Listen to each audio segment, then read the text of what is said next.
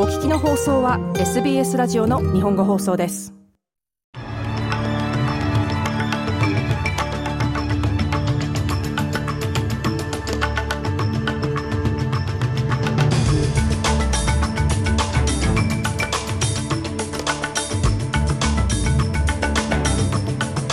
6月14日水曜日午後のニュースをシドニーから大場恵美がお届けします。アメリカのドナルド・トランプ前大統領が連邦犯罪容疑について無罪を主張しました。ハンタバレーのバス横転事故の被害者へ補償が発表されました。そしてスポーツゴルフ。今週の全米オープンを前に世界のトップゴルファーたちが PGA ツアーとリブゴルフの統合について裏切りを感じていると話しています。この時間の主なニュースです。ではニュースを始めます機密文書をフロリダ州の自宅マーラゴで不適切に扱った罪で起訴されていたドナルド・トランプ前大統領が37件の起訴内容すべてについて無罪を主張しました。トランプ氏は連邦刑事起訴された初のアメリカ大統領となります。ニュージャージー州で77歳の誕生日を迎えたトランプ氏は、ヒラリー・クリントン氏の電子メール問題や、ジョー・バイデン大統領の住宅やオフィスで見つかった文章の調査に関する決定と自身のケースを比較した上で、自身に対する裁判は取り下げるべきだと主張しました。Whatever documents the president decides to take with him, he has the right to do so. 大統領がどのような書類を持ち出す上でもその権利はあります。それは絶対的な権利です。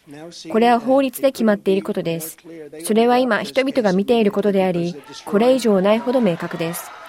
彼らは国を破壊しているのだから、この裁判を直ちに取り下げるべきです。だからこそ私よりはるかに多くの文書を保管していた過去の大統領でさえ犯罪で告発されるどころか捜査されたことすらないのです。ドナルド・トランプ前大統領でした。次のニュースです。ブリタニー・ヒギンズ氏が告発した国会議事堂内での強姦被害について、その情報を公開前から知っていたとして批判されているケイティ・ギャラハー財務省について、自由党は質問をやめることはないとしています。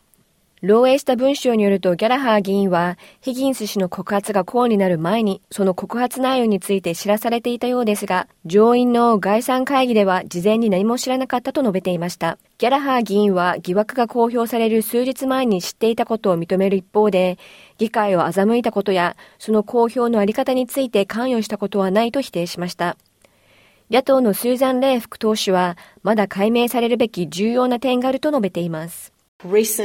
Releases of voice recordings, text messages, etc., have called into question the credibility of senior Labor ministers 最近公開された音声記録やテキストメッセージなどにより、野党時代の労働党上院議員の信頼性が疑問視されています。私たちはこの政府が強姦疑惑を公表される前から知り、その情報を自分たちの政治目的のために利用したのかという疑問に対するシンプルな答えを求めています。もしそうだとしたら、その行為は道徳的に破綻しているからです。スーザン・ライ副党首でした。一方、自由党のアンドリュー・ブラック議員は、ブリタニー・ヒギンズとそのパートナーであるデイビッド・シャラズの間のテキストメッセージがどのように流出したのかについて調査を開始すべきだと述べています。ブラッグ氏はヒギンズの強姦疑惑をめぐって、労働党のギャラハー議員がいつ何を知っていたかを問い詰める保守連合が非常に見にくくなっていると述べています。ブラッグ氏は ABC の取材に対し、なぜこのようなことが起こったのか、調査が必要だと述べています。このすべてが不愉快な出来事で、それが公の場で展開されたことは非常に残念です。これらのメッセージがどのように河の場に出されたのか、私にはわかりません。それについてはきちんとした調査が行われることを期待しています。なぜならこのような結果になるのであれば、なぜ強姦の疑惑を初めから名乗り出るのかということです。アンドリュー・ブラック議員でした。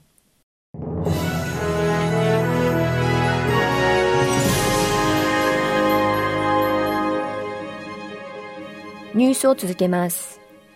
ニューサーズル州のクリス・ミンズ州首相は、ハンターバレーのバス横転事故の生存者、被害者、そして近親者に10万ドルの寄付を行うことを発表しました。州政府はオーストラリア・ロータリーとの共同管理による首相裁量基金を通じて寄付を行う見込みです。この事故では結婚式を終えたバスがシングルトンに向かう途中で横転し、10人が死亡、26人が負傷する国内最悪の交通事故となりました。ミンズ州首相は全国から悲しみの声が溢れていると述べています。The impact of that grief has meant, in many cases, both mayors will report to you today that people have offered their own homes. この悲しみは多くの場所で感じられています。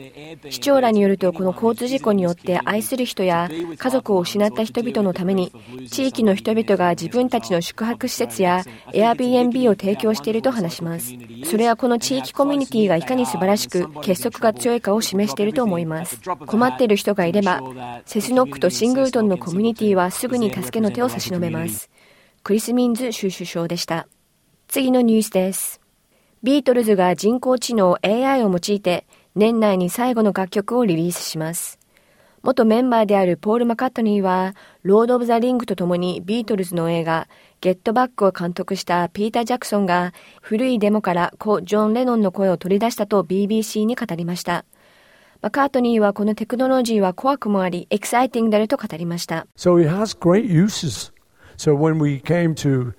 素晴らしい使い道があるんです。私たちがビートルズの最後のレコードを作ることになった時、ジョンが持っていたデモを加工することができたのです。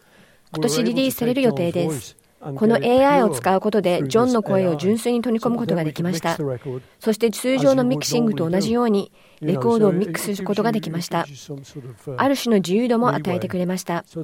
良い面もあれば怖い面もあるわけです。ポール・マカートニー氏でした。最後にスポーツ、ゴルフの話題で、今年3度目となる男子メジャー大会である全米オープンに向けて、世界のトッププレイヤーが裏切りを感じていると、スペインのジョン・ラームは述べています。ラームは今年のマスターズで優勝した現世界ランキング2位の選手です。ラームはサウジアラビアの政府系ファンドが支援するライバル、リブゴルフに多くの選手が移籍する中、PGA ツアーに忠実だった選手の一人です。しかしこの2つの組織は先週、来年から統合することで合意したと驚きのニュースを発表しました。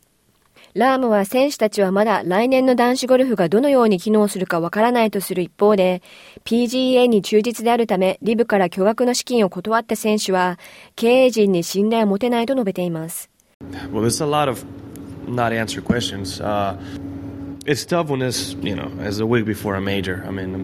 答えのない質問はたくさんありますが、メジャー大会の前週となるとさらに大変です。なるべく考えないようにしています。経営陣を信じたい。これがみんなにとってベストだと信じたい。しかしそれがコンセンサスではないことは明らかです。多くの人が経営陣から少し裏切られたと感じているのが一般的な感覚だと思います。ジョン・ラーム氏でした。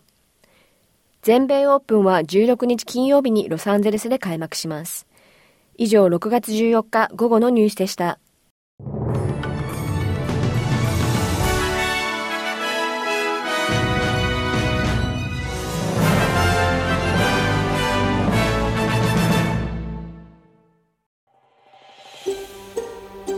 SBS 日本語放送の Facebook ページで会話に加わってください。